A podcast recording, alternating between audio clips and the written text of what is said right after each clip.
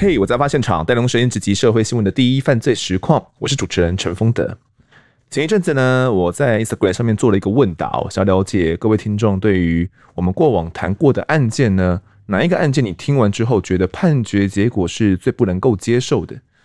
呃，有可能是因为无法原谅虐童啦，或者是杀害孩子的一些犯罪者，也有可能一部分呢是听完姑姑王维君他讲述完审判期间的折磨。总之呢，最后得到的答案，十个有八个都说是浩浩的案件让他们最不能够接受。其实这个结果我并不意外哦，也因此早在问大家之前呢，我就企划了这一集我相当期待的内容，决定跟大家谈谈哦，就是以一个法官的视角，究竟经历了哪些的思考跟审酌之后，才会判下主凶刘金龙死刑，而最后为什么刘金龙又会逃死？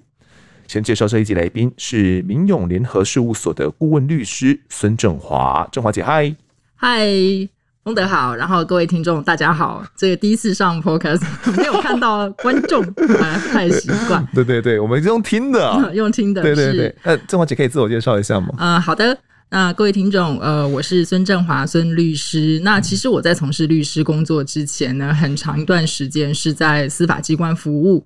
那包括呃，曾经长时间担任检察官的工作，那后来呃，很荣幸的有转任到台北地院担任刑事庭跟民事庭的法官。那在后来离开公职之后，就从事律师的工作。那曾经有一小段时间有斜杠人生一下哈，稍微斜杠一下，呃，到金融机构服务。嗯那目前是继续回到律师事务所执业中。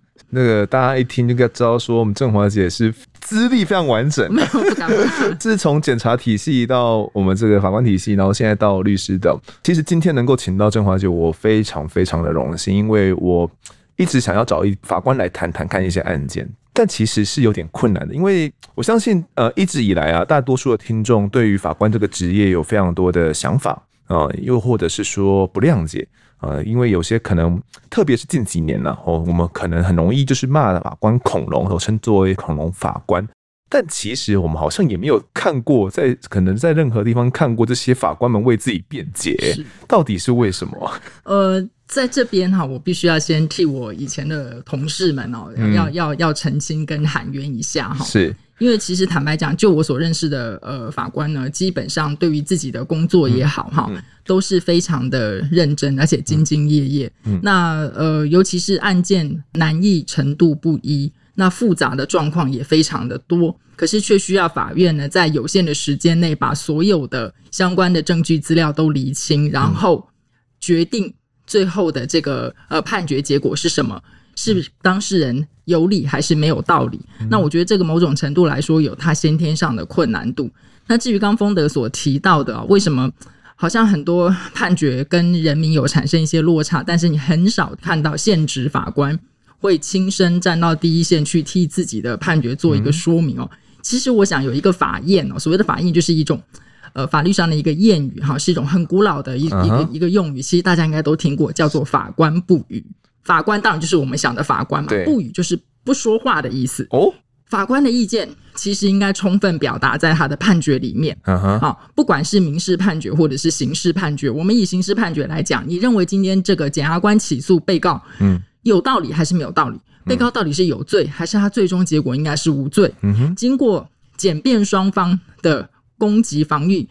互相调查证据，互相辩论之后，对法院做出来的一个决定，跟他的理由，其实就是应该充分透过文字彰显在判决里面。嗯，所以换言之，从古以来会认为说，法官不需要透过说话的方式去跟大家讲，你有意见，你看我写的判决就好了。这就是所谓的法官不语。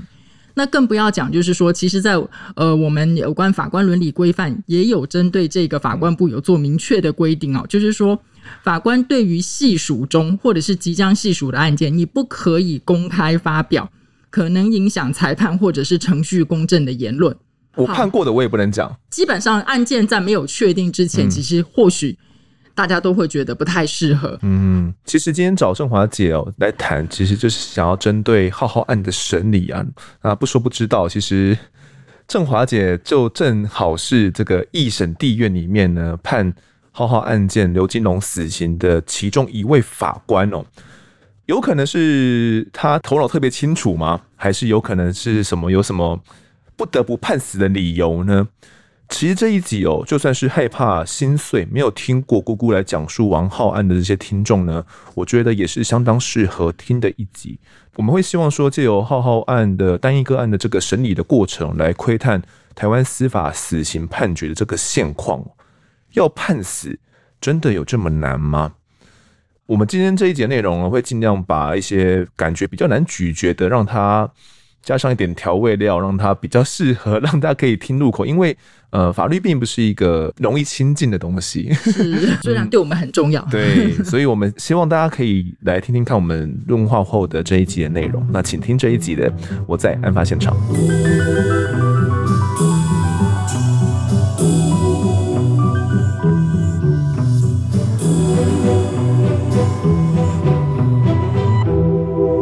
二零一一年十月，两岁五个月大的男童王浩呢，被刘金龙哦，这个母亲潘美芳她的男朋友刘金龙呢，把王浩从潘美芳的身边给带走了。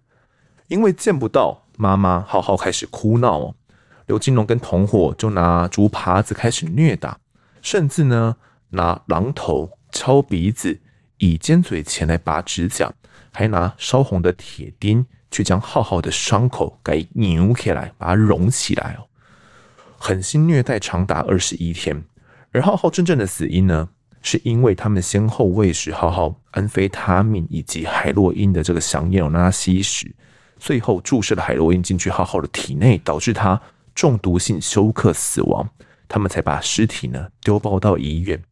检警最后也将刘金龙、周建辉、许冠雄、郑胜峰这四个人弃捕到案，然后来起诉了，而案件。就送到了台北地院，整个案件就开始审理。那整个案件到底一开始是怎么开始的呢？正华姐，你那时候是怎么接到这个案件？嗯，好，这边刚好有趁这个机会可以跟各位、嗯、呃听众来说明一下，因为我想大家很很多人绝大部分冯其医生都很难得进到法院，也是希望最好不要进法院。对对对。那事实上，呃，其实应该这样说哈，包括台北地院，其实全台湾的法院都一样，嗯、就是我们为了要避免。案件挑人，嗯哼，这样子的质疑啊，或者是说指定谁办案这样子的质疑，对，尤其是现在是科技社会，所以我们所有的案件原则上都是电脑随机分案。嗯、那当然，大家也会看见，就是说，哎，有些时候新闻画面会直播、会转播，哈，就是有一些非常重大瞩目的，嗯、像我们之前知道有一些，呃、有一些别的案子，对对对，听说被告这个案情，这个非常的有知名啊，嗯、案情非常的敏感，是，你会发现法院就是。会请记者朋友来，然后就是在一个公开的场合，嗯、公开的抽签，也就是把所有的法官排除掉一些，譬如请假的啦，嗯、然后这这些哈，放在一个所谓的签筒里面，就是公开抽签给大家看。嗯，目的也是要让社会大众知道，我们这个案子绝对没有私心事前的安排，好一切都是公平、公开、透明。那浩浩的案子有经过这个程序吗？呃，浩浩的案件也是一样，因为它就是一个一般的刑事案件。嗯、虽然大家可能觉得这个事实上是非常的残忍，可是其实它就是一个刑事案件，不管它是不是受社会瞩目。嗯哼，地院的合议庭，一个合议庭来讲是要有三个法官。嗯，那三个法官通常会找一个最资深，我们不要讲最老，呃，因为这样会对很多学长姐不尊敬。所以其实那时候我是在我们那一庭，我是年纪最老的，对，最资深，就是最最年比较资深的哈，就是会有一个是担任审判长的工作。那另外会有两位法官，这是一个案件是这样，就是一个审判长，一个受命法官，一个陪席法官。那。刚刚记不记得我们前面有讲到，案件进来会有电脑随机轮分，对不对？那分给谁？你总要有个对号入座嘛。哦，被对号的那个就叫做受命法官。是，所以你那时候浩浩案就是对号到了你，所以你就是这一个受命法官。对，我就是受命法官，同时又是这一庭的审判。是，就是那一庭里面最资深的学姐，是 年纪最大的 一位。是，是。那接到了这样的一个案件哦，那你开始看到了这样的一个卷证的资料。嗯，听众们大多数啦都听过浩浩案的整个经过了。那你刚开始看到这些卷卷证资料的时候，这些照片浩浩案的伤势的时候，心里面开始会有一些怎样的想法？嗯，其实坦白讲哦，这个案件距离现在事发，嗯，也有十快十将近十年了的时间哦，所以。呃，在当下第一时间接触到案子的时候，到底内心有有什么样子的一闪而过的念头？其实坦白说，已经不复记忆。毕竟我真的年纪有点大。嗯、那是我觉得应该是这样说。纵观，其实我们对于在案件审理的过程中哦，我觉得应该是职业的要求跟训练使然，嗯、所以。呃，有些人可能会觉得法法院法官是不是有点冷血，或检察官是有点冷血，好像都无动于衷。其实不是哦，嗯、因为我觉得我们毕竟也是人呐、啊。对，你只要是人，你就是会有七情六欲，你会有个人的对一些事情的好恶跟看法。嗯、可是因为这个工作要求你要尽量客观、持平、公正，是因为毕竟你是来最终决定、哦、对双、嗯、方到底是检察官讲的对，嗯、还是被告说的对，所以你要尽量去排除个人主观的好恶。那第二个就是说，能不能因为照片本身很残忍，好，嗯、你就不去看、不去接触？我觉得这个是不行的，因为毕竟它是卷内的资料的一部分。对。那对于呃这个被害人有哈，死者不见得是这个案件，有很多案件可能都会有被害人不幸发生死亡的结果。对。为什么会发生死亡的结果？是不小心的，譬如说车祸被撞死了。嗯还是是因为别人故意的恶行所导致。其实你身为一个审判者，你都不能够去逃避，因为你唯有这样，你才能够尽量去了解说当下到底是发生了一个什么样的事情。嗯哼。那我想也可能是因为，呃，我其实，在从事审判工作之前，就像刚刚跟各位听众讲，我有担任过检察官的工作。对。那大家知不知道，检察官有一个最特别的工作的内容，是叫做香艳哦。要看尸体啊！对，就我想，封的应该 很清楚啊。尤其是像很多呃呃跑司法或跑社会记者，其实都会知道，嗯、就是当有人死亡，除非你是在医院病死的，对，医生会去会去开这个相相关的死亡证明之外，嗯、否则我们为了避免有刑事潜在刑事案件的发生，现在有检察官要负责，嗯哼，去相验。那有些香不是所有的香艳都是看完就结束，嗯、你可能还不清楚死因，哦、对，你还需要解剖。嗯，所以其实我以前呃曾经长达七年的工作，几乎每个月都会遇到相验的案件，几个案件要去解剖的。对对对，嗯、所以我觉得呃这也是一种训练使然，就变成是说你在看到这个这个是一般民众哈，大概一生也不太会有机会去触碰到的的的一种特殊的经验。那对我们来讲，其实它就是我们。日常工作的一部分，嗯，所以呃，我觉得那种震撼性来讲，或者是恐惧性，对，比较不会那么强。好，对，嗯，简单来讲，麻痹了嘛？呃，不能 不能这样说，不能这样讲吗？不能这样说，不能这样说。因为我我觉得，我分享一下我自己当记者的这个经验，因为嗯，可能当记者跟当法官，我觉得有一部分都是尽量要维持一个持平的状态啊，就是我们。呃，尽管了，可能像我自己，我们有时候会会有些投诉，那投诉进来的案件，我们拿到手上，对方跟我们讲说，哇，对方多可恶啊，我很可怜啊，就有点像是那时候振华姐刚拿到卷证的一样，因为这个时候刘金龙他们，你们还没没有传唤他来嘛，嗯，对，还没开庭，只有看到这些卷证资料，这些卷证资料其实就是诉说着浩浩他怎么去死亡的，然后他们可能在前面的做笔录的时候，他们各自的怎么说。对，那可能就只有这些东西。尽管我们听到会觉得说，哇，可能浩浩死了，很愤怒。嗯，但是内心那一把尺跟那个，你在写新闻的时候，对，还是必须要尽量持平。对，还是要去持平。那可能，嗯，特别是像郑华姐的经历，她有这个警察体系的这个经验，哪怕这个案件牵扯到浩浩两岁大的一个孩子的性命，但。内心还是要尽量保持持平的，是让自己冷静一点点。是，所以我想再、嗯、再接着丰德刚刚讲的，说是麻痹还是什么？嗯、我觉得应该是说不会恐惧。嗯哼，那一般很多人哦，像像其实我就有听到周遭的朋友说，哦，都不敢看，因为他们用想象。你说法官吗？呃，没有，就是不不是当担任法官工作，嗯、尤其是家里有小朋友的，对对朋友哈，你会更有这种同理心，你会觉得说。嗯我我想到那个画面都不敢看，其实我们有听过这样子的反应。那我们很多听众都这样，对对对对，就是说都不敢看，或者是说有些人说看到这种新闻要转台。对对对。好，那我的意思是说，其实对我们来讲，就是说，呃，你不会有不敢看这件事情，嗯，但是你会不会有这个不忍心？这个一定会有。我觉得只要是人，嗯、人之常情，一定都会有。对，对，尤其是被害人的年纪。好，你是一个，比如说帮派斗殴，结果死掉了，嗯、跟一个像这个案件是一个两岁多的小朋友，他可能根本什么人世间的事实都还完全不知道的情况之下，嗯，生命就陨落了。是，那情境当然没有办法相互类比了。嗯、是，所以可能内心还是会有一些波澜的啦。对对对、嗯。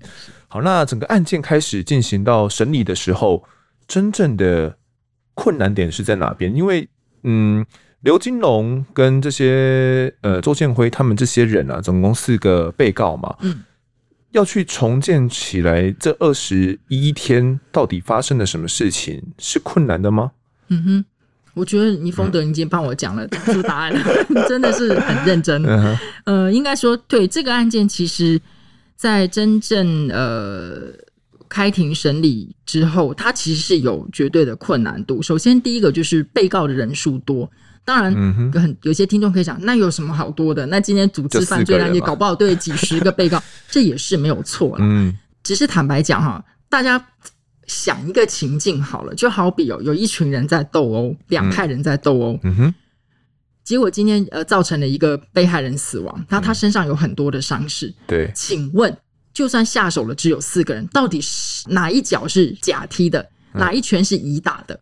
对不对？Uh. 哪一个棍棒那一挨下去是丙揍的？嗯，这个其实它的情境就会有非常多种，因为他就他总共有四个人，四个人，五个人不等。对，跟现场如果只有一个人，嗯，好，这个行为是不是就会相对比较单纯？嗯，对，比较单纯，比较明确。对，这是第一个。那再来一个就是您刚所提到的，确实跟。被害人有关的犯罪时间持续很长，嗯、好，从我如果没有记错，应该是因为我后事后在呃，我回去看了一下判决的事实啊，就是从十月中左右，十月中上旬左右一直到十一月，嗯、所以这个持续呃长达二十 二十几天的这个时间，他可能每一天，或是每隔两天，或者是早上下午，其实你搞不清楚，嗯。都有可能会有暴行的发生。对，那最终我们看到的只就是一个结果，就是一个小朋友往生，然后，然后他的伤势，对，他伤势是透过呃医疗院所、透过法医研究所嗯。鉴定出来的，嗯、就是这样的一个结果。嗯，前面是一群人，后面是一个死亡的结果，中间发生了什么事你不清楚，空白的。对，他这个时间又长，他又不是一天一下子就结束了一个犯罪，嗯、就好比我今天去偷了东西，嗯，你的手机放在那边没有拿，偷走。偷走了。就这样一下，犯罪就结束了，一句话就讲完了吗？他不是这样，他是持续了好长的一段时间。呃、所以在这么长的一段时间里面，到底发生了什么事？嗯，谁做了什么事？做了事的人是不是其他三个人都清楚？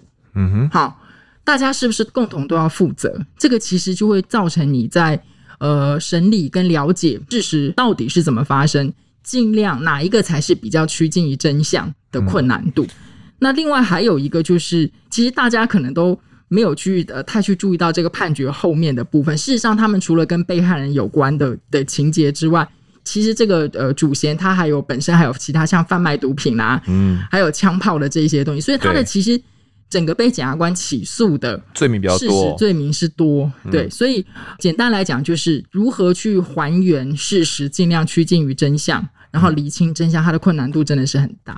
其实那个时候啦，刘金龙他们在呃法庭上是不断的翻供。我这边念一段，那个姑姑那时候在他自己脸书上面写下了一段话。他那时候说，这四个人渣回答法官的问话，有气无力，非常小声。法官要人渣大声一点。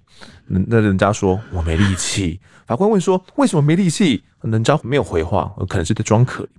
说：“那那几个垃圾呢？企图用说，哎，我忘了，我没有对小孩怎么样，我只有打手脚而已，去否认犯行，而且证词反反复复。那这些人渣的律师呢，还企图用证据不足来需要调阅所有侦讯光碟哦，来比对等等来拖延呢、啊。这个时候，孙正华法官说：‘大律师，你们确定要这样玩吗？’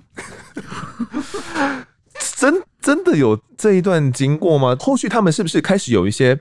陆续这样有一些翻供的行为慢慢跑出来了。嗯嗯、呃，坦白讲哦，嗯、我觉得我们其实也真的也是要持平来说哈，因为事实上呢，被告改变自己的讲法这种事情，在法院绝对不会是少见的情况。嗯哼，好，那同样的，这个其实我们后面应该也会，如果有机会的话，也可以跟听众。呃呃，做一个趁机做一个法治教育。其实每一个人在被判决有罪之前，都是法律都是要推定他无罪的。这个其实是一个最大的呃民主法治国家该有的对对无罪推定原则，你该要放在心中的一把尺。为什么呢？其实各位听众，你想想看，嗯，搞不好有一天自己就很倒霉，嗯、莫名其妙走在路上，觉得什么事情都没有做，人在家中坐，祸从天上来，你忽然变成了被告。哦、举例来说，是。你开车的时候跟人家发生车祸了，嗯，结果对方是一个行人或者是骑脚踏车的，嗯、你是开车的，一个肉包铁，一个铁包肉，是。开车的人往往有可能是要负担比较多的责任，然后这个时候呢，你就忽然变成了案件的被告，嗯，那你可能会觉得自己非常的。冤屈、哦、对，嗯、然后反而而且而是觉得对方非常的理亏。嗯，可是如果说这个案件只因为你是被冠上了一个被告的身份，就代表你必须要放弃所有的一切的相关的权利或者是自我捍卫的权利。我想听众朋友也觉得这个东西我没有办法接受。嗯、可是浩浩死了，然后他们四个人有拍到他们送去了，对，所以应该应该是这样讲哈，就是说回到我们刚刚所讲的一个、嗯、一个一个前提，就是说其实。被告会去改变讲法，或者说我们说推翻他自己曾经的说法，这件事情在所有的案件里面都不会是会让法院觉得非常的 surprise，非常的惊吓，觉得说怎么会发生这样子的事情？嗯、那再接着讲，改变讲法代表他现在有不同的辩解了，对不对？对啊、他以前可能说哦，我都没意见，但是我现在想想好像不是这样的，我开始要说明啊，嗯、或者是我要提出一些对我有利的辩解，是，是那。这个本身就是法律并没有课予被告坦白自己犯罪的义务，嗯、这个大家一定要有一个这样子的观念。嗯、答辩也好，或者是辩护也好，本来就是法律赋予被告的权利。是其实回到刚刚丰德举的一些例子，就是说，今天你的这个辩解是不是合乎常理？哦，好，还是就是狡辩？嗯，那到底辩解跟狡辩，他要怎么分寸，要怎么去拿捏，会不会适得其反？这个其实就要非常小心。嗯，那大家可能想说，这要这个要好好抽象，这要怎么怎么去理解？嗯哼，假设大家为人父母，你家里有个小朋友，好，嗯，好，小朋友呢，这个幼稚园的年纪是。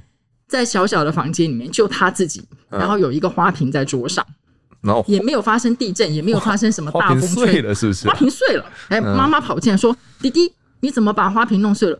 我没有，你没有，可是这里只有你一个人啊！哦、我不知道，他就自己掉下来了。好、我也不知道怎么发生，反正跟我没有关系，是鬼推的。嗯，那各位想，就是说站在父母的立场，他可能就觉得你说谎，你不你说谎哦，嗯、做错事情就要勇于承认。对，好，那如果今天是因为你跟哥哥在打架，然后你可以想，嗯、那是因为哥哥推了我，我不小心撞到桌子，花瓶掉下来。嗯，这个是你的辩解。对，你不是故意的，嗯、对不对？跟如果你就是觉得，我觉得花瓶很丑啊，我 就是想要把它打破。房间就是没有别人，嗯，然后今天被发现了，我就开始编一个理由，嗯，好，说是鬼推的，跟我没有关系，是这种，其实听众可能就会比较理解说啊，原来他其实是有这样子的差别，嗯，那像回到这个案件里面，其实当然坦白说，呃，他们在过程中呢，一定有很多自己不同的讲法啦，那细节是不是如姑姑所说，他 他可能比较记忆犹新，而且他身历其境，其实我坦白讲，我已经。不太记得了。那我们就从公开判决书里面来看。对。那比如说，像举个例子来讲，譬如说指甲到底是是怎么掉的？好像有的被告可能就会讲说，哦，那是因为他自己去玩电扇。嗯。好，小朋友无聊时候无聊嘛，就去玩电扇，然后所以是电扇把他的指甲弄脱落。嗯。那这个东西其实从当时的这个警方在第一线有进行了很仔细的搜证，就发现说。你所有现场的电扇都是布满了灰尘，完全没有看到哦，会有等于说被擦抹或什么样的痕迹。再不要讲，就是诶指甲脱落是一个多痛的事情，对啊，对不对？那他们有去做裁剪，发现根本没有任何生物 DNA 的反应。你说在这些风扇上面，在在被告他们认为存在的电风扇，好像 像这样。是那所以就是类似像这种东西，你的讲法其实就跟。客观事实情状的基证是不符，就像就好比刚刚那个弟弟房间就他一个人，鬼推的，哎，鬼推的，因为花瓶掉下来，不，反正不是我推的。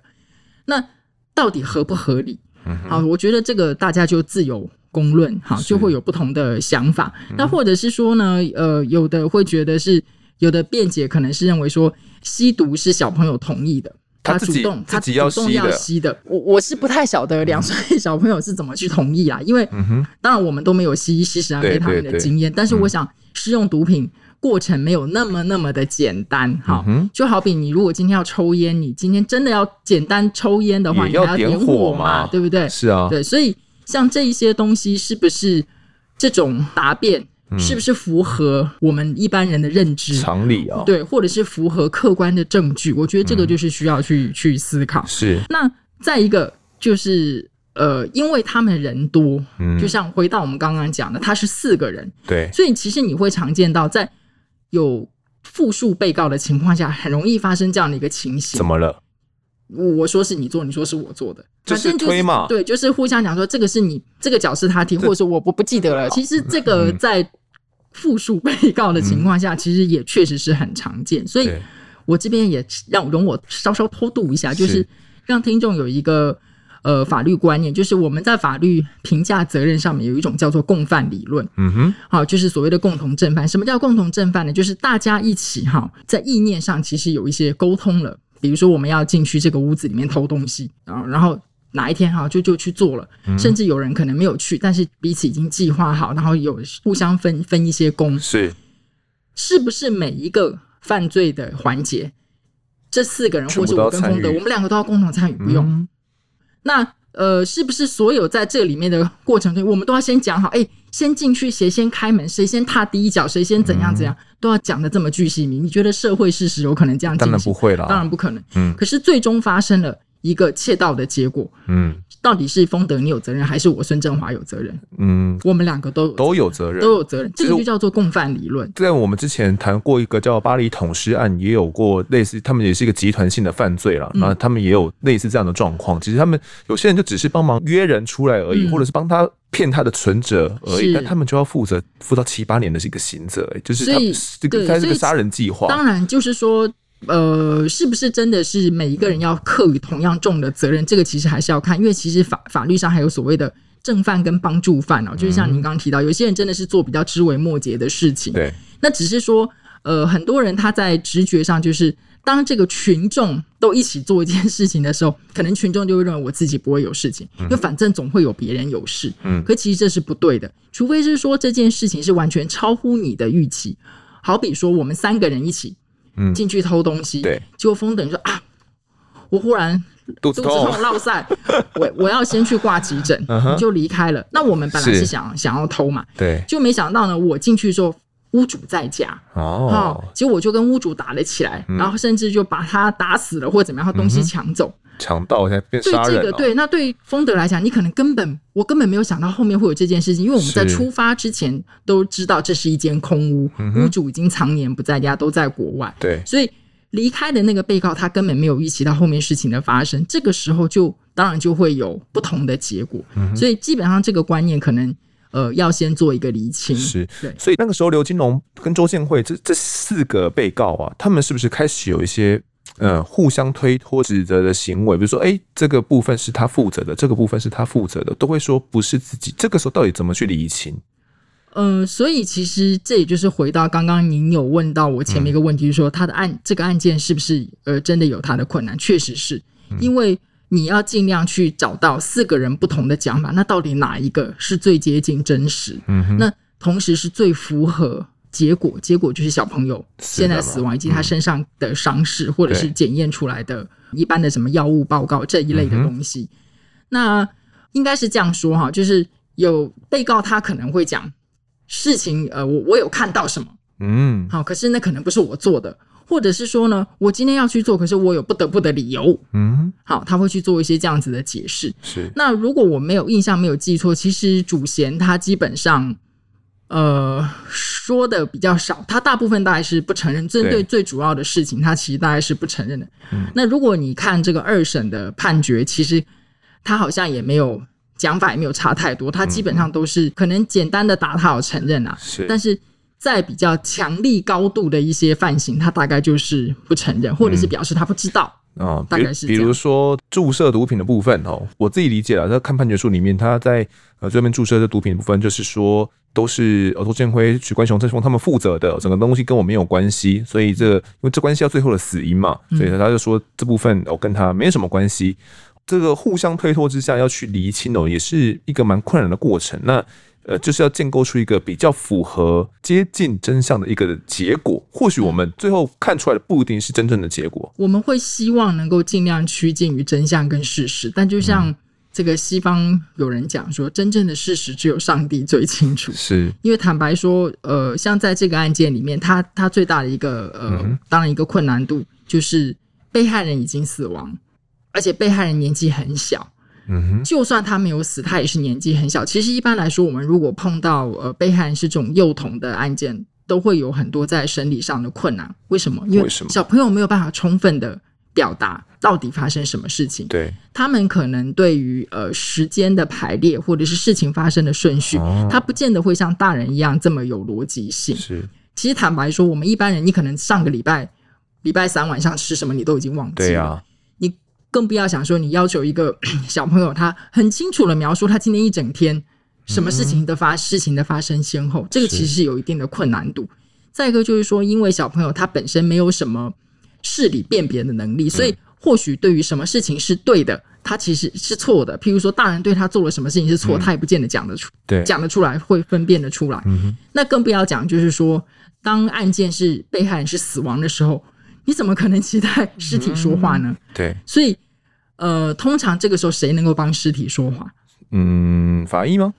法医，嗯、好，法医或者是检察官，就是法，是尤其这种法医，他们这种医学科学，他要透过验尸、相验、解剖的方式，嗯、尽量去帮尸体还原他死之前到底发生了什么事情。嗯，好，那这些东西毕竟比一个活生生的人。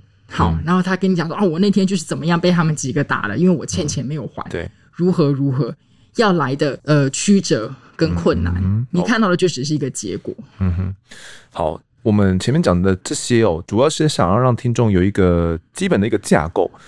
那真正我们先要让法官能够去判刘金龙他们死刑，到底是凭什么？因为听众可能要有先有一个观念哦，就是要判到死，必须要有一个明确的法条。哦，那哪些法条可以判到死？哪些法条他可能就顶多就判到无期，或者顶多可能判一些有期徒刑，这是蛮重要的一个观念。如果他犯的罪就只能有用到这些合适的法条的话，那可能就没有办法判到死刑。那刘金龙当初一审为什么会把这样判到死刑呢？我们先从毒打跟囚禁浩浩这部分开始谈起好了。这部分有到判死的标准吗？嗯，那个丰德刚刚讲了一个。法律白话文，您刚刚讲的一个概念，其实就叫做罪刑法定。嗯，也就是说，罪跟刑一定要法律规定，不能够说今天罪是谁创造出来的，然后明明他没有这样的刑度，我去判到这样的刑度，这个其实是违法的，在法治国家是不容许出现。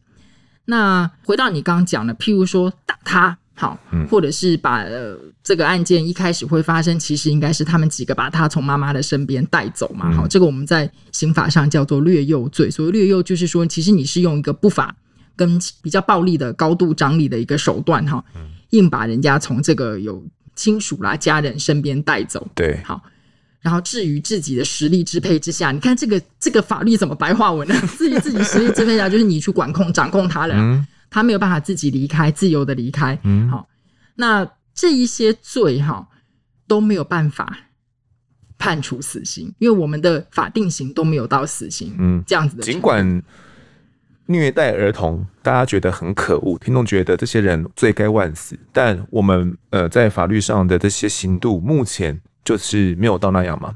呃，所谓的呃，不管是怎么样打他啦，然后然后造造成什么样的那个，基本上在刑法上叫做伤害。嗯，好，那你伤害，除非是有分呃，一般叫做普通伤害，或者是重伤害。重伤害就是你可能要造成一些肢体的残废，哦、比如说你把人家的手指剁下来了，嗯，好，然后你造成人家的，譬如眼睛瞎了，就是他会有一些身体机能上面的的残障。嗯哼，而且你在做这件事情的时候。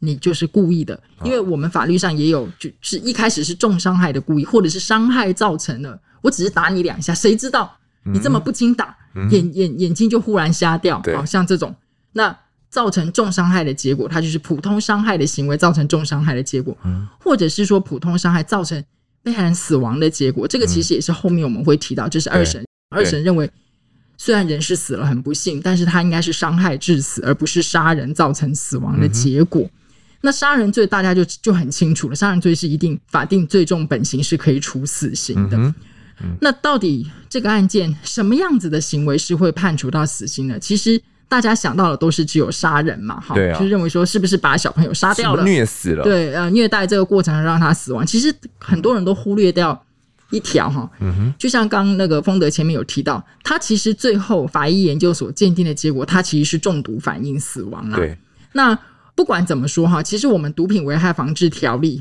有一条的规定是说，如果你用一种暴力的手段、不法的手段，嗯，你强迫人家施用低级毒品，它是可以处死刑。第一级，比如说海洛因，海洛因就是一级毒品。同样的，如果说你是用这种暴力不法的手段，你使人家使用第二级毒品，安非他命就是二级毒品，它是可以处无期徒刑。嗯，好，在这个案件里面呢，基本上因为小朋友的身体检验出来有发现第一级海洛因跟二级安非他命的毒品反应。嗯，那当然，在包括我们检察官调查以及法院审理的过程，三审其实确定的事实就是，毒品小朋友之所以会有毒品的这个反应，是因为被告不等用用各种各样的方式。强迫他吸食，好，而不是像什么吸到二手烟这样子的、嗯、的结果造成。那其实扣到我们刚刚所讲的《毒品危害防治条例》那一条的规定，它就是可以判处死刑。我强迫幼儿吸食，比如说海洛因，对，海洛因香烟的话，我是可以判到死刑的。对，他的他最重，我可以把那个条文整个念出来，嗯、用强暴、胁迫、欺瞒或者是其他非法方法。哦让第三人让他人施用一级毒品，嗯、他就是可以处死刑、无期徒刑或十年以上有期徒刑。哦，好，所以像比如说，你今天因为想要控制，嗯，控制什么某个呃什么女生，然后让让她那个不不逃脱你的手掌心，然后然后逼迫卖淫或什么，然后你就喂他喂毒，对对，她当然不愿意，不是她自己本身有毒瘾。嗯哼，好，这种就是属于一种用强暴、暴力。嗯不法的手段，迫使一个根本不想要吸毒的人吸毒。嗯，好，那这个其实在，在呃，我们是把它视为一个很严重的犯罪。这个时候，我们刚刚听到振华姐有讲到，可以处死刑、无期徒刑跟或者是十年以上嘛。既然有这几个选项，好了，我们先不谈十年以上，我们先讲死刑跟无期徒刑好了。嗯，因为喂食毒品，也因为毒品导致了浩浩的死亡，死刑跟无期徒刑究竟怎么去拿捏呢？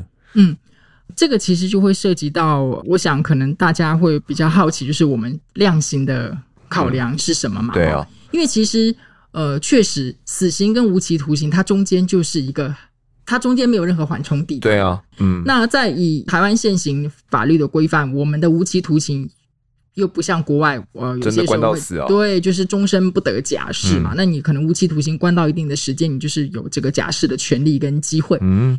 那坦白说，呃，应该这样讲，就是当然有包括每一个被告他在做这个行为本身，可能有情节轻重程度不等的区别，这是第一个。第二个就是说，他对于自己所做的过错的事情，他到底是事后用一个什么样子的态度去面对，就是我们一般讲的饭后的态度是什么。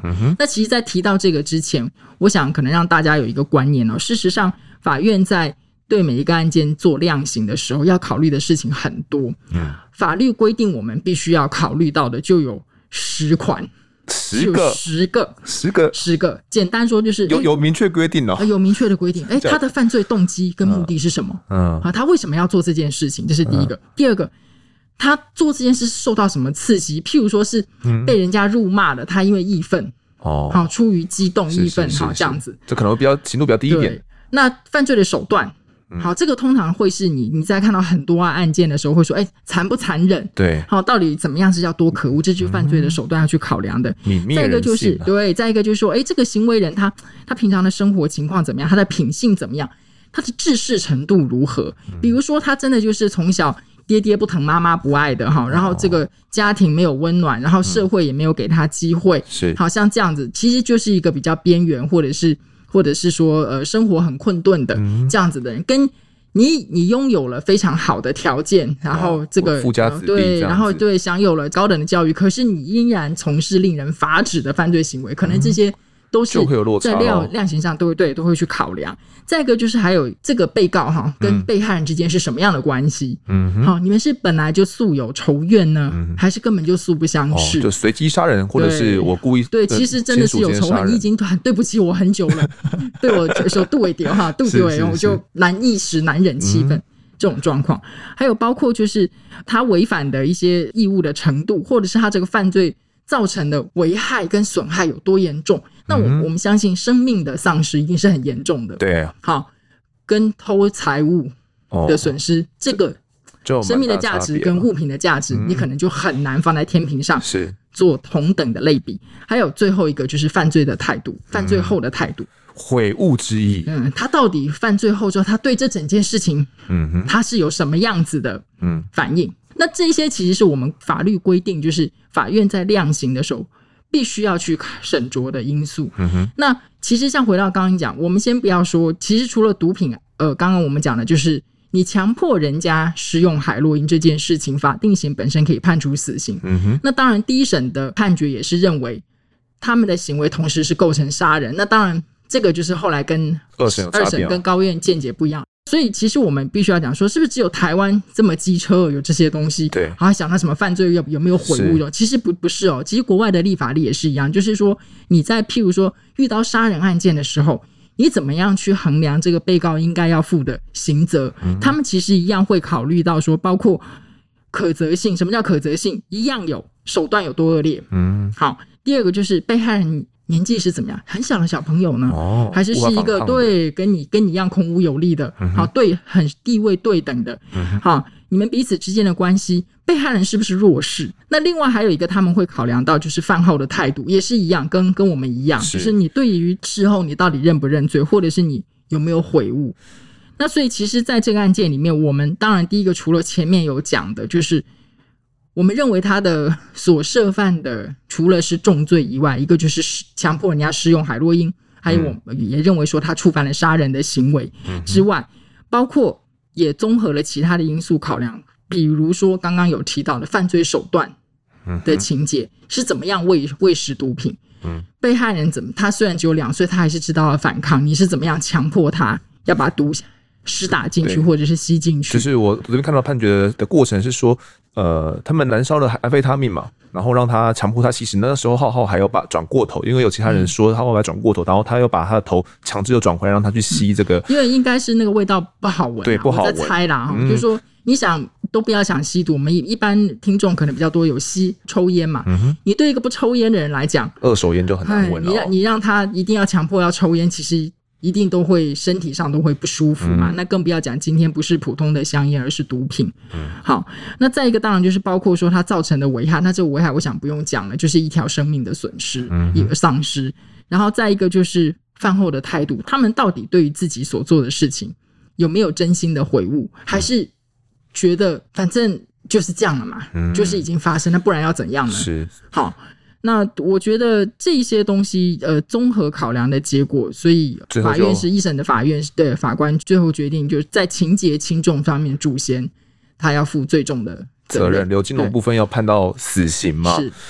我自己对于刘金龙到底有没有悔悟之意这件事情，或者是其他人有没有展现出悔悟这件事情，我是蛮好奇的。就是那个时候。不知道振华姐印象中有没有感受到，或者是任何一点点，她有一点悔悟吗？这个东西到底怎么去判定呢？坦白说，其实我要问我，如果说针对主嫌哈，呃，就是在一审时候的态度，我没有特别的印象，就是说他有表现出怎么样子的，譬如说非常的懊悔，然后非常的不忍。好，我比较没有这样子的印象，因为。其实坦白说，如果有的话，都会写在判决里面。里面。其实有一个技巧可以教大家去判断，嗯、就是你当你在看判决的时候啊，最简单，你先打否认两个字，嗯、你看有出现过多少个否认，你就知道说，哎，到底这个被告是不是否认，还是他承认了什么事情，嗯、或者是说有一部分否认，有一部分承认。是。好，那。只要他没有承认的，他基本上他大概都是都是否认。那否认就没有什么悔悟，因为他不认为这件事情跟他有关，是他做的。嗯，更遑论他需要负责嘛。对，不是我做的，我干嘛负责呢？对，那我也没有什么好那个，我我可能会觉得，对于你的损失，我表示遗憾。啊、嗯，这个我们从话我们常常会听到嘛。是，丰德对于你车子不小心。爆胎了，我表示遗憾，可是跟我没有关系。我浩浩死了，我很遗憾，但是跟我没有关系。我是举例啦，举例，他当然没有这样讲哈，只是说呃，基本上就是常情来说，嗯，你如果不认为这件事情是你做的，嗯哼，接下来因为你做而你要负责，嗯，接下来因为你做你负责，所以你必须承担相应制裁的后果。你如果都没有这样子的认知，你请问有什么好悔悟？悔悟什么事情？嗯、没有啊，因为我不认为这件事情跟我有关嘛。嗯，所以如果我们的一审的判断都没有错的话，这些其他的共犯们，他们也都说是刘金龙主要的这个谋划者跟施行者，这个推断都没有错的话，他还去否认，我们因此就认为说他没有悔悟之意。嗯，对，我想一般我们可以来做。民意普查，这到底这样算不算？这算不算悔悟呢？啊、好，对不对？OK，好，我这边念一段哦。其实那时候审判长孙振华说，呃，全案审理时呢，不见被告一丝悲悯，甚至狡辩说烧铁烫男童呢是为了帮男童来止血。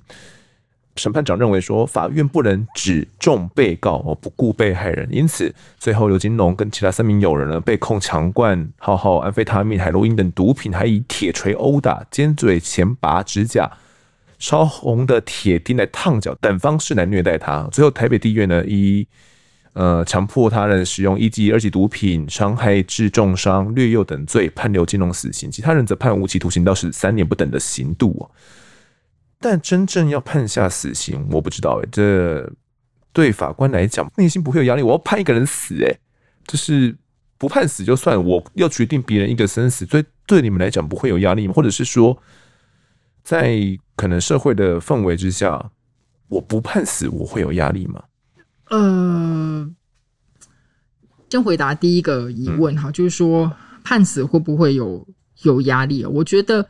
每一个量刑对法院法官来说都是会有压力。所谓的压力，就是它是一种心理上的压力，不是说谁给你什么压力，跟你讲说你要这样做，不然会怎么样怎么样，不是这样子哈。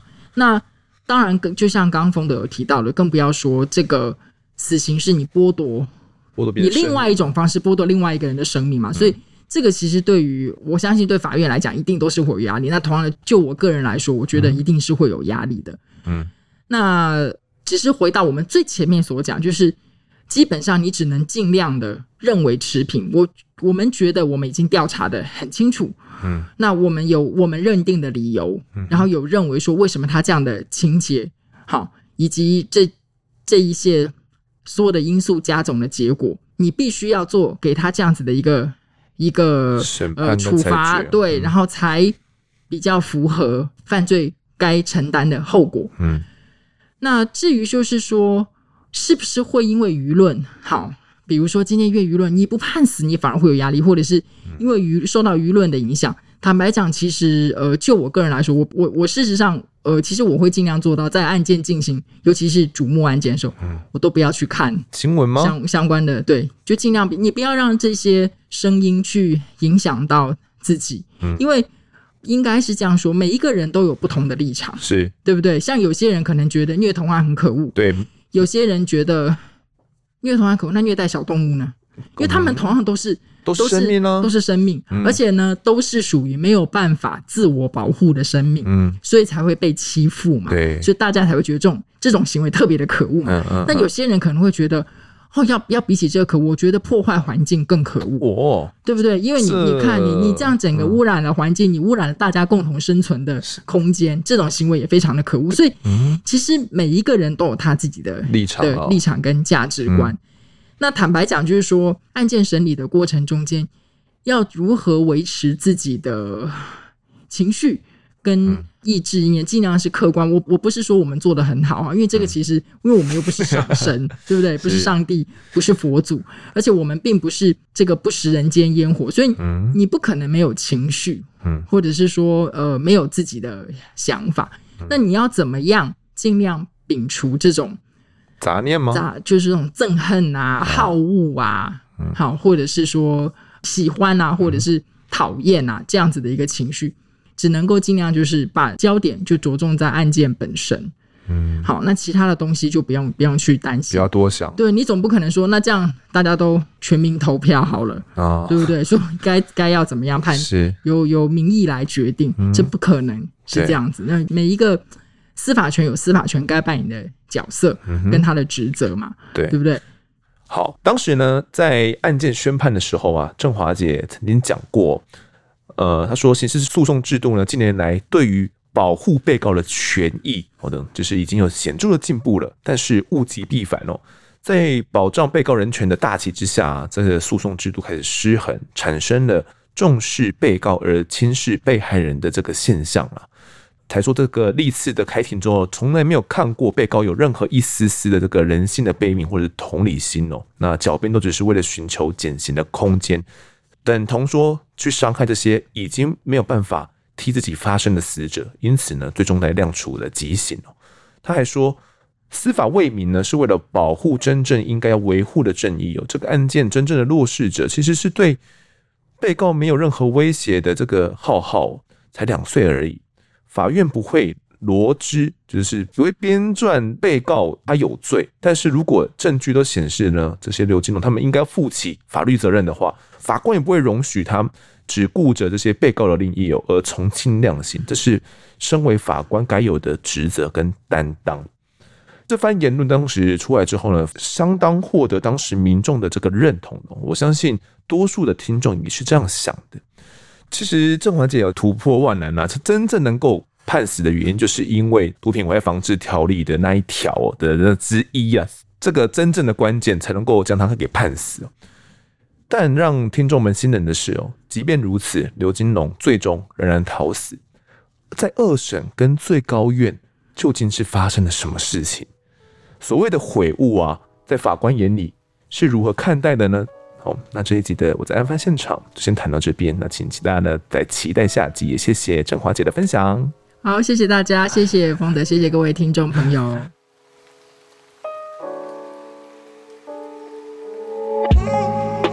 接下来进到听众时间，首先是干爸干妈们的抖内，第一位呢是彬彬哦，他抖内说。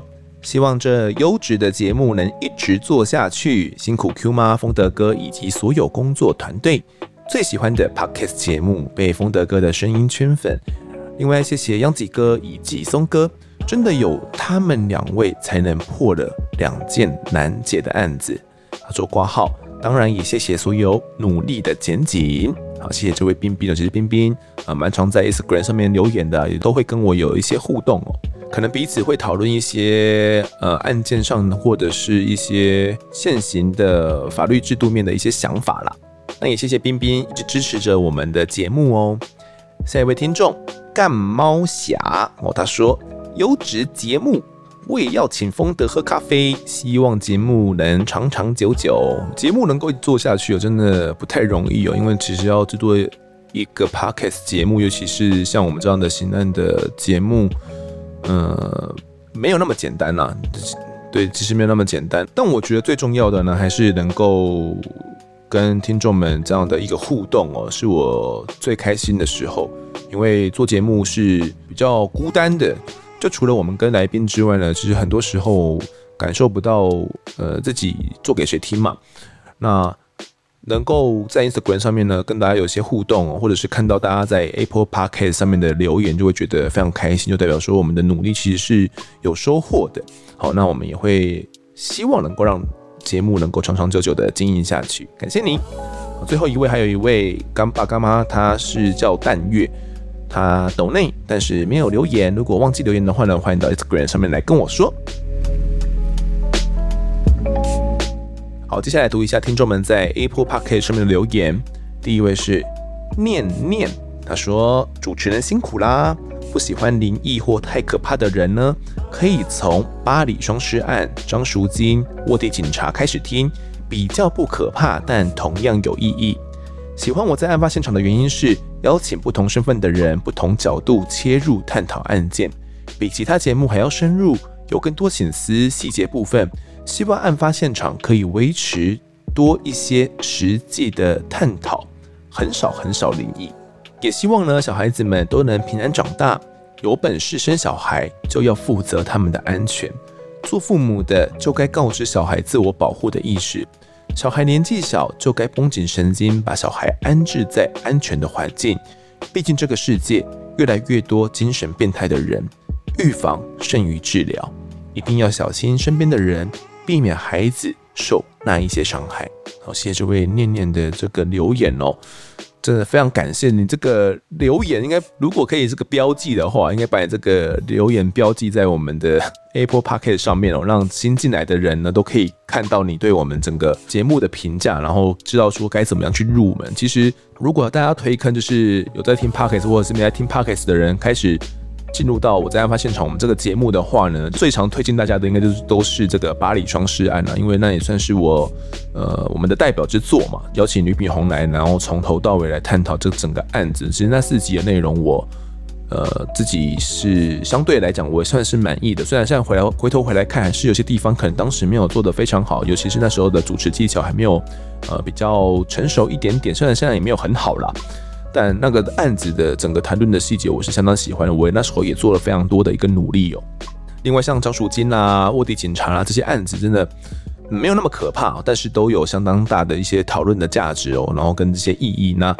些灵异的东西，我会去拿捏清楚是这个比例该到多少，偶尔穿插一下，或者是呃偶尔可能请错别字来真正的来聊一下灵异的东西哦。这我觉得我们还是以案件本身为出发啦，就是灵异部分都不会是我们的真正的重点。毕竟就是有其他的节目嘛，你真的要听鬼故事的话，可以从那边去。听到你们想要听的东西，那我们这边还是以案件为主体，然后我可能偶尔穿插一点灵异的东西，我们觉得是比较适合的啦。哦，我刚忘记念到那个念念还有说，By the way，第一次听案发现场，因为来宾一直卡顿，听得有点累，所以转台了。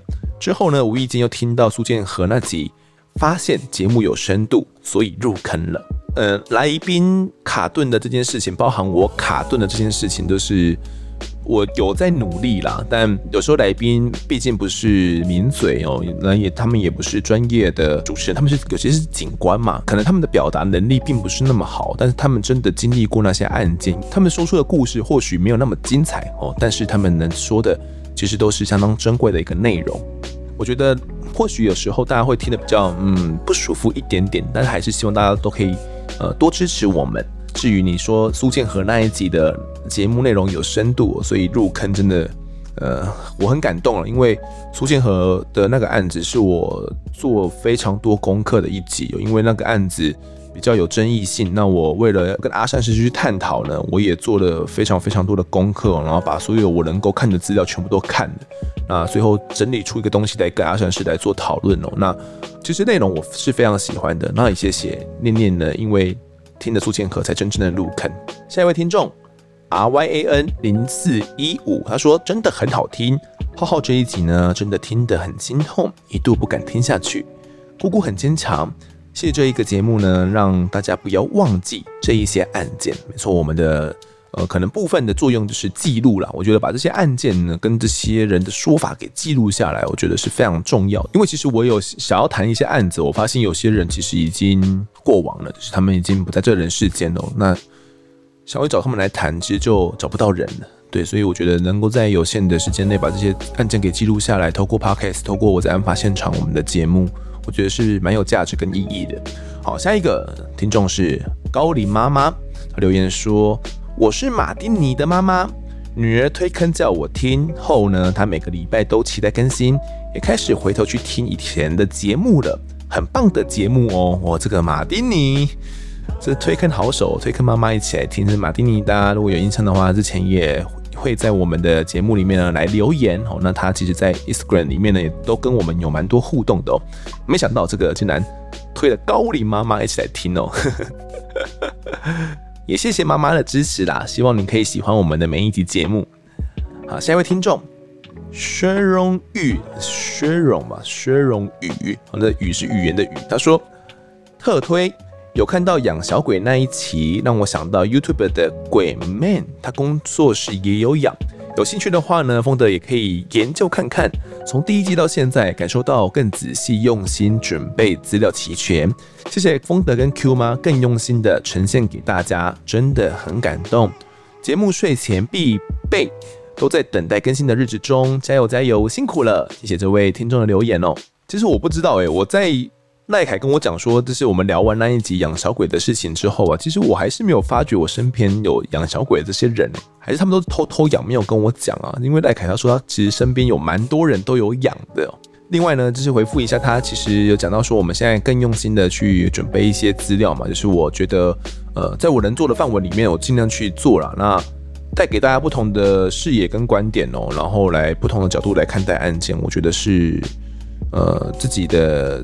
一份使命吧，哦，一份使命，然后把节目做做好了这个责任啊。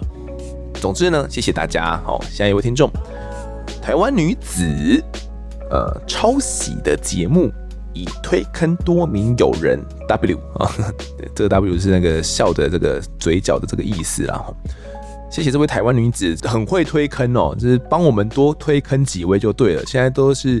叫大家加入这个案发老鼠会哦！现在呢，大家都成为案发老鼠会的成员哦，多拉几个下线就对了，多推坑几个朋友一起来听哦，让我们节目呢就是可以多一点资源可以来经营下去。好，最后一位听众 Casey 零七六他说呢，很棒，听七六行者那一集呢，听完心情很复杂。谢谢社会上有这样默默形成的团体，也让我从不一样的面向来了解。好，谢谢这位 Casey 零七六。其实七六行者，大家可能在最近在一些灾难事故中会比较看到他们，因为呃社会大众也慢慢的了解了他们在努力的目的是什么，那他们的名字也慢慢被传播开来了。那我其实非常感谢修匠哥会愿意来我们的节目来谈他们过往修复了的整个过程，然后包含说修匠哥会愿意来谈他在成长的整个经历。其实那个些经历以往没有在呃媒体上去讲述过。这些东西其实对他来讲并不是加分的，对，但他愿意在我们的节目里面去讲述，其实相当相当的感谢哦。那两集的内容我真的非常喜欢，那也希望听众们也是喜欢的。好，最后还有一位哦，最后一位听众他说，好玩的片戏，虽然我觉得发音不是太大问题。他说啊，虽然我对我来说呢，频道内容比发音更重要，但知道说主持人努力的在发音上修正，真的很佩服，连这点小细节都要用心的坚持，五星吹捧啦！好，谢谢这位好玩的片系。呃，其实我在发音上的这个问题，我觉得过往我的发音应该是没有太大的状况，不然不知道为什么有时候有几集就会觉得自己的发音怪怪的哦。都还是希望能够做出包含这些发音的细节啊，都能够尽量去调整到大家喜欢的一个样态啦，让节目是整体品质是加分的哦。总之呢，谢谢这位好玩的片戏。好，那这集的听众时间就聊到这边。好，如果各位喜欢我们节目的话呢，欢迎到脸书以及 Instagram 搜寻我在案发现场，就可以追踪我们，掌握更多案件消息，也可以跟风头聊聊，给我们建议。各收听平台上按下订阅跟五星评分，这是对我们最好的支持。如果在 Apple Podcast 上面留言，我都尽量在节目中给出回复。也跪求听众们推坑给身旁的好朋友，一起来听听看我们聊案子。案发现场，我们下次再见。